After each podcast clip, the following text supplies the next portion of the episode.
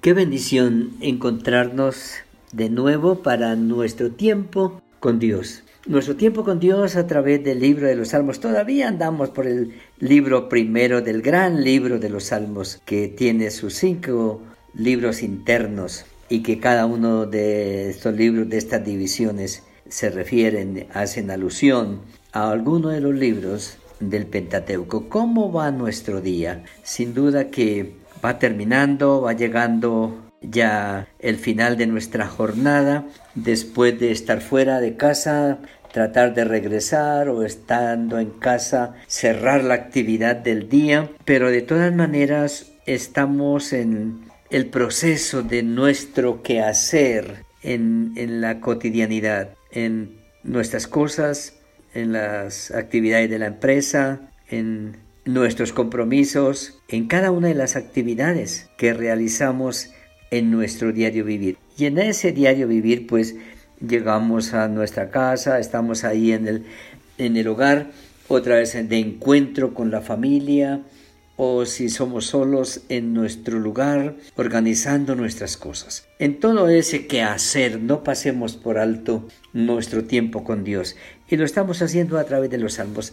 Hemos hablado de los salmos que nos recuerdan muchas cosas, la gracia, la misericordia del Señor, su perdón, su compañía, su presencia permanente, garantizada para cada uno de nosotros. Y en ese quehacer con Dios, en ese caminar con Dios, nos llama a ser mejores, nos llama a hablar con Él, a contarle, a esperar en su palabra, nos llama a adorarle, nos llama a cada día tener una comunión más dinámica, más robusta, más íntima con Él, donde podemos disfrutar de su presencia, pero también experimentar los cambios que se van sucediendo en, nuestro estilo de vida, al hablar, al pensar, al, movernos, al hacer nuestras cosas, vamos notando cómo cambios importantes se van produciendo.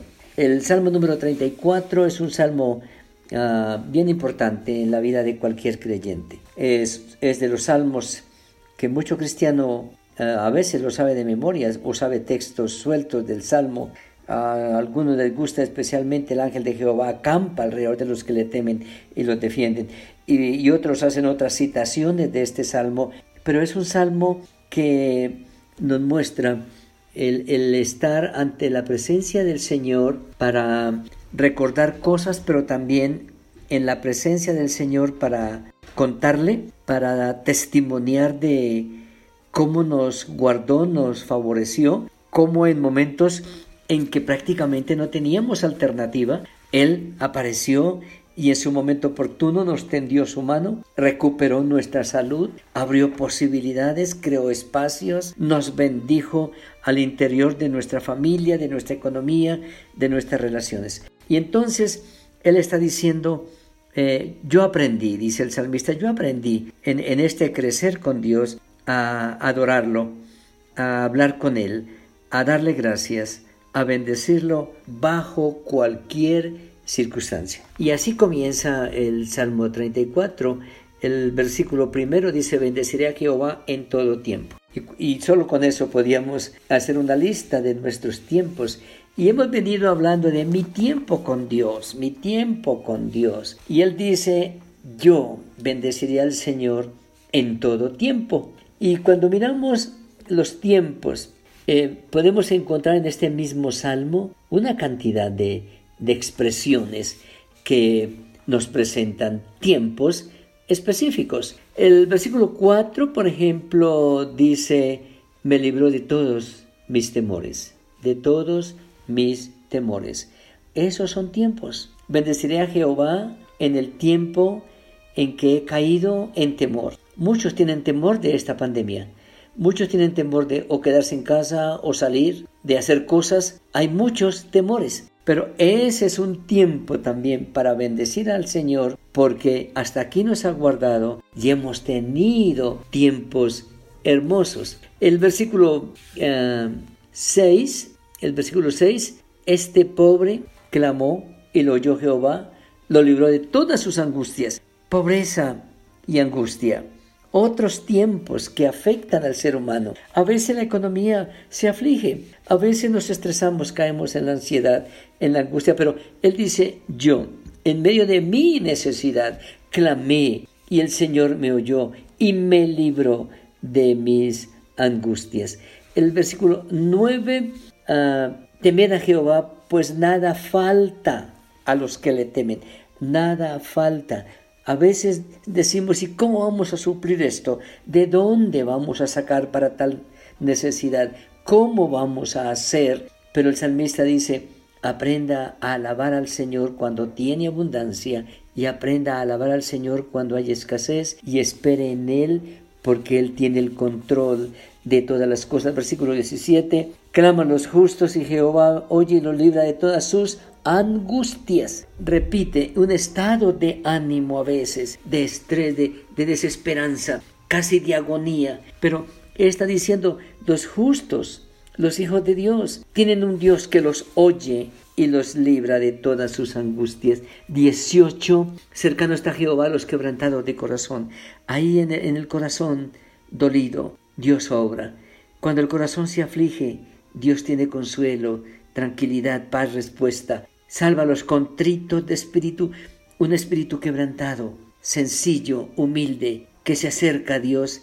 Es un espíritu bendecido, fortalecido, restaurado, levantado. Él declara en el 19 de alguna manera, mientras estemos aquí estamos expuestos a muchos tiempos, porque estaba hablando de bendecir a Jehová en todo tiempo. Y el 19 dice, hay muchos tiempos de aflicciones. Muchas son las aflicciones del justo, claro que sí, pero por muchas que sean, de todas le librará el Señor. El 20, Él guarda todos sus huesos, ni uno de ellos será quebrantado. A veces nuestra salud está pasando por un momento de desierto, momentos duros físicamente, luchando con nuestros dolores, con nuestros medicamentos, con nuestros exámenes, con nuestras cirugías. En medio de todo eso, Él está hablando él guarda todos sus huesos, ni uno de ellos será quebrantado. Y termina hablando, no, no irá al fracaso, versículo 22, no serán condenados cuantos en Él confían. En otras palabras, por grandes y difíciles que sean los tiempos, el Señor está con nosotros en cada uno de esos tiempos y podemos con esperanza presentarle nuestra gratitud. Como dice el salmista, bendeciré al Señor. Bendiga al Señor por este día. Bendiga al Señor por todo lo que recibió de Él hoy y bendiga al Señor por las cosas que no salieron bien y por lo que falta, porque Él tiene el poder para suplir y bendecir.